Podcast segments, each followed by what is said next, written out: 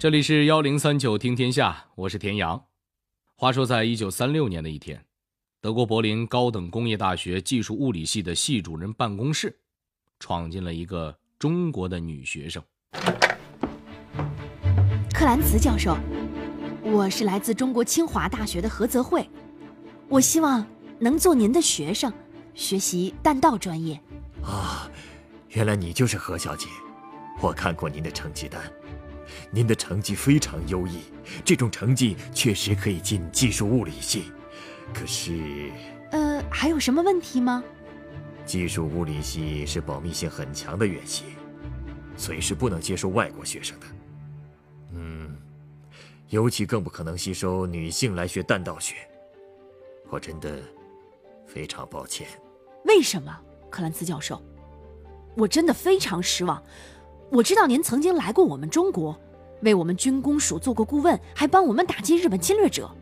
我非常敬佩您。我是为了能够把侵略者赶出家园，才到您这里来学习这个专业的。而您却因为我是个女生而把我拒之门外。先生，您说这样公平吗？哦，何小姐，您不要激动。其实这些都是学校的规定，我并不是对您有任何偏见。不过我真的非常惊讶，很少有女学生学习这么晦涩难懂的专业。您真的是我见过的第一个女学生。嗯，让我再考虑一下。那么，克兰茨教授最后接受这个中国女生了吗？这个叫何泽慧的姑娘。到底是个什么人物呢？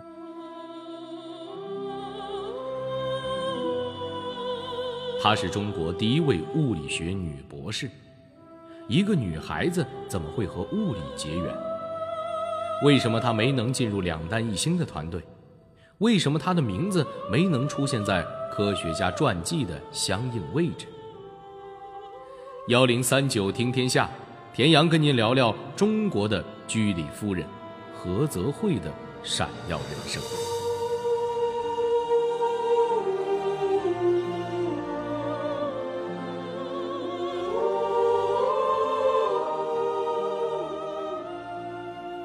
何泽慧其实是个了不得的女性，光她的头衔就一大串您听听啊，她是中国第一位物理学女博士，中科院第一位女院士。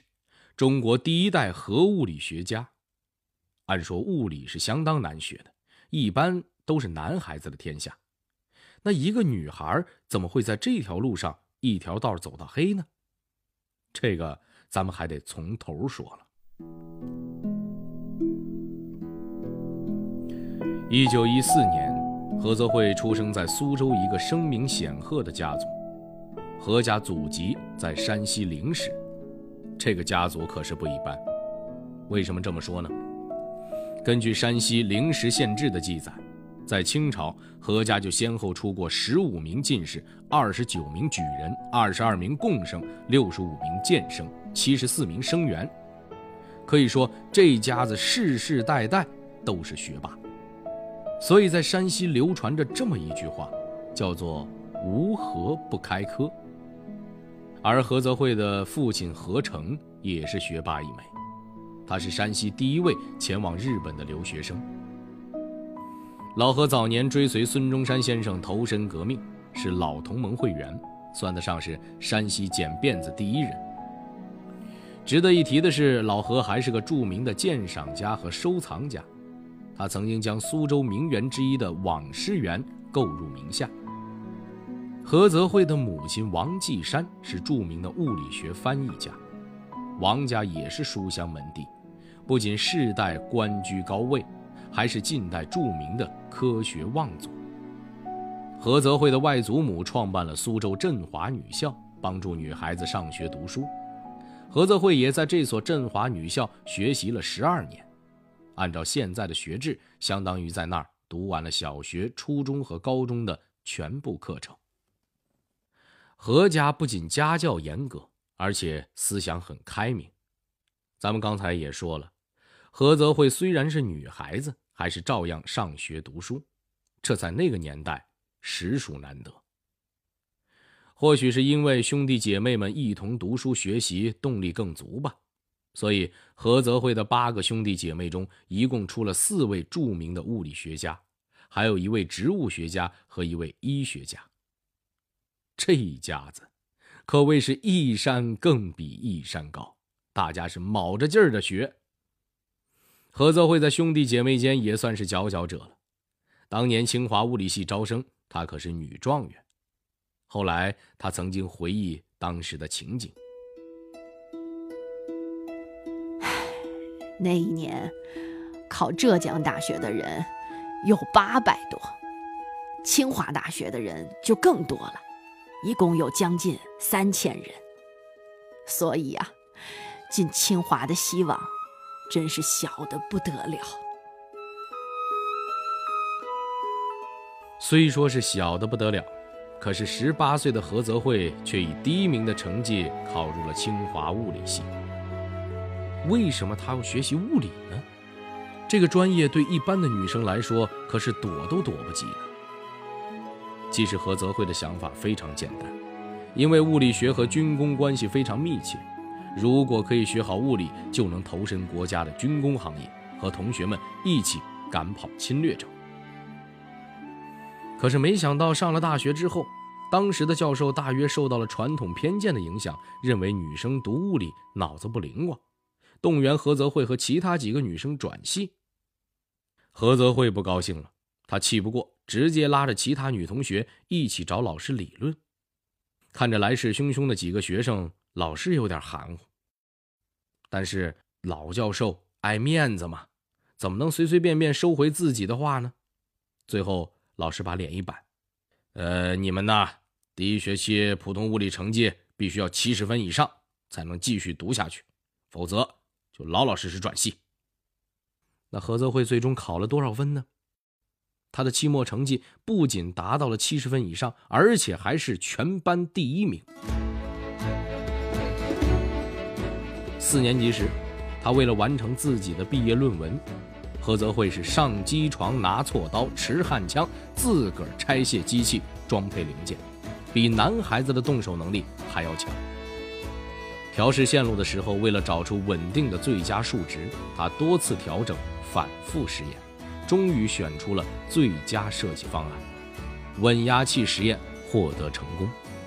他的毕业论文得到了九十分的高分。当时的清华大学仿照英美的教育方式。所以，就连曾经对他有过偏见的教授都称赞他的论文不得了啊！这绝对比得上美国大学的硕士论文了。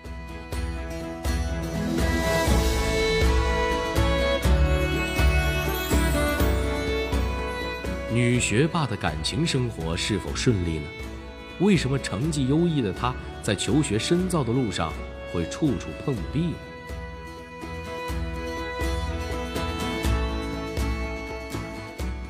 您看，何泽慧学习成绩特别好，恋爱人家也没耽误。她和同学钱三强被称为物理系的金童玉女。当时的大学考进门不简单，毕业更叫一个难。有多难毕业呢？这么说吧，他们这个班啊，第一年有二十八名同学，到了最后呢，顺利毕业的只有十个人。不出所料。何泽慧和钱三强这对金童玉女是以第一名和第二名的成绩毕业的。清华毕业之后，钱三强前往法国留学，跟随居里夫人的女儿学习。何泽慧呢，他和几位男生一起到南京军工署求职，希望以自己的专业报效国家。可惜和上大学时候的遭遇一样，军工署的人同样对女生有偏见，几位男生倒是都被留下了。可成绩更好的何泽慧却被拒之门外。既然此处不留姐，姐就继续读书去好了。何泽慧决定出国深造。出国前，他得知德国柏林高等工业大学技术物理系的系主任克兰茨教授曾经在南京军工署当过顾问，于是他到德国后直接找到了这位系主任，希望进入技术物理系学习。于是，就出现了我们开头小剧场里的对话。何泽慧发自肺腑的一番话，让克兰茨教授的心一下子软了下来。他并不是一个不通情理的人。当时的中国正在遭受侵略，克兰茨教授对侵略者的暴行非常愤慨。想到这里，他破例接收了何泽慧。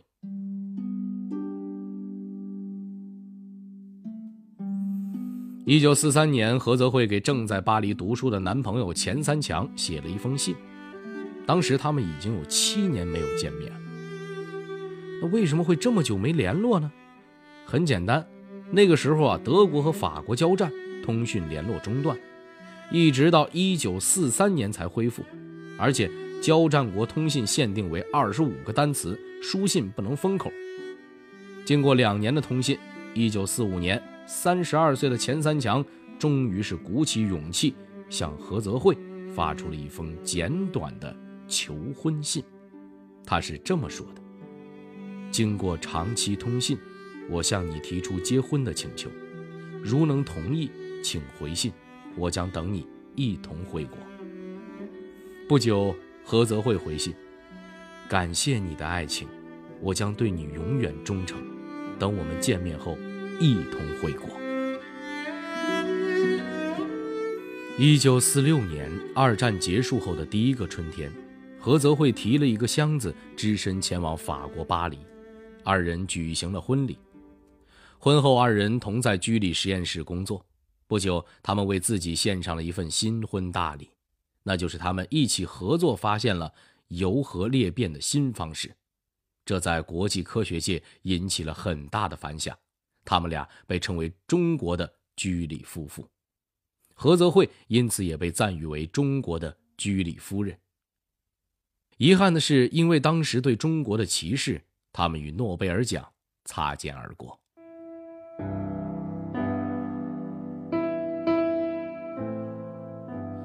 战争结束后，何泽慧又是如何在艰苦的条件下开始工作的？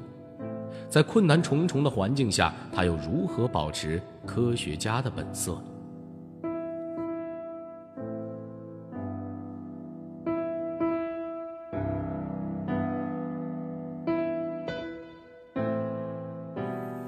抗日战争爆发时，何泽慧的父亲曾经命令五个儿子全部放下手头的工作与学业，前往大后方支援抗战。到了新中国成立前夕，何家的兄弟姐妹再次放弃在国外的事业，从世界各地赶回祖国支援建设。一九四八年，何泽慧夫妇带着只有七个月的大女儿，经过一个月零八天的海上颠簸，回到了祖国。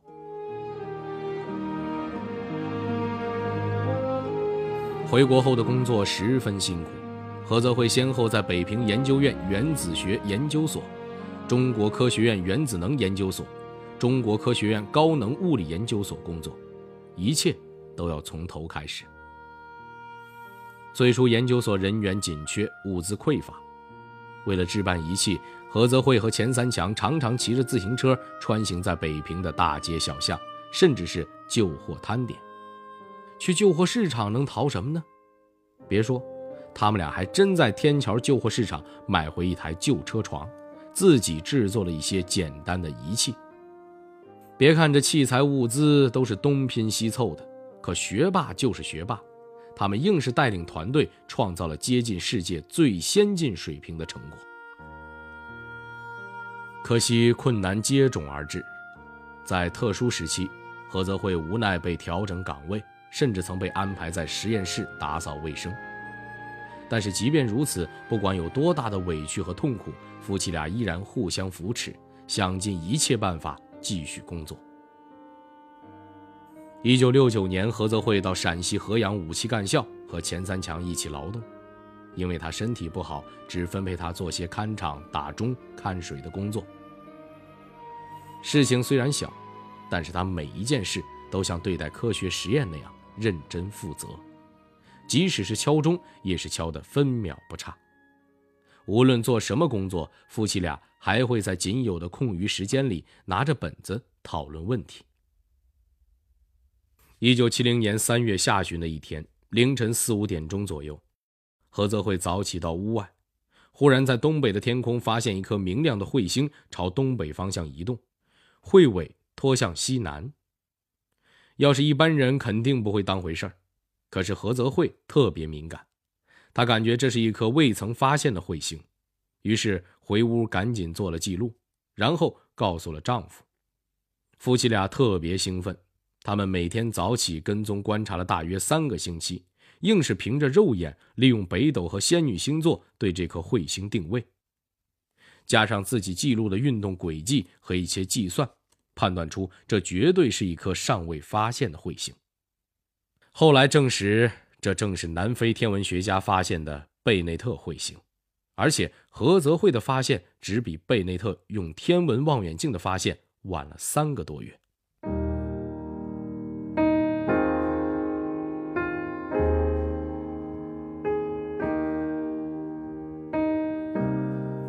为什么成绩卓著的何泽慧和两弹一星工程擦肩而过？淡泊名利，不忘初心，他又是如何成为大家的榜样的？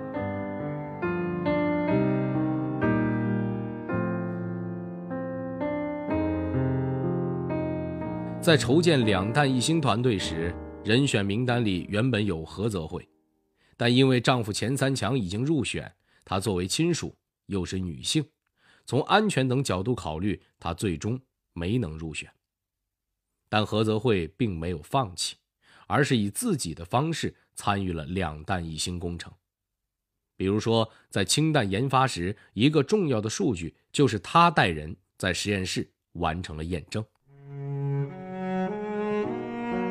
一九九四年，科学出版社出版了《中国现代科学家传记大词典》，可这部大词典的物理学部分。竟没有何泽慧的名字，他的传记也只是在书的最后出现。这是怎么一回事呢？其实编辑在词典中有一个特别说明：原来词典在策划之初就已经向何先生约稿，但是何泽慧本人却不愿意立传。后来在编辑组的一再要求和催促下，何先生才着手撰写，并于全书复印前交稿。因全书页码已定，不便插入相应学科，因此只能补排在最后。何泽慧就是这么一个人，他不求名，更不为利，科学家传记不愿写，单位分的老旧单元房也不愿意换，他一住就是五十多年，直到生命的最后一刻。二零零五年，时任总理温家宝前往何泽慧的住处探望他。当时已经满头银发、九十一岁高龄的老人依然在工作。他的衣服上都是补丁，上班挤公交，下班就在单位食堂买几个馒头带回去吃。直到九十二岁时，他不小心摔断了腿，才接受了单位派一辆小巴车接送。即使是参加国际会议，他也穿着打了三层补丁的鞋。提着人造革的书包，带子断了就用绳子扣着，革裂开了就用针缝起来。如果有人在路上碰到他，根本想不到面前的普通老太太是一位伟大的科学家。在接受中央电视台《大家》栏目采访时，主持人问他是怎样实现那些著名发现的，何先生依然只是微笑。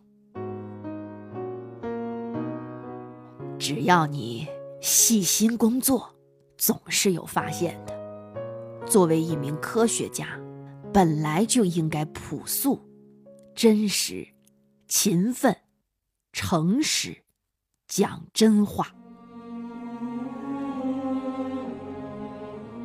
二零一一年六月二十号，何泽慧先生以九十七岁高龄离世。居里夫人的外孙女儿发来唁电。何先生的女儿说：“母亲没有留下遗言。以前身体还好的时候，倒是曾听她开玩笑说，去世之后啊，不用火化，拿个白布袋子装着，放在树底下就行，还能做一点贡献。”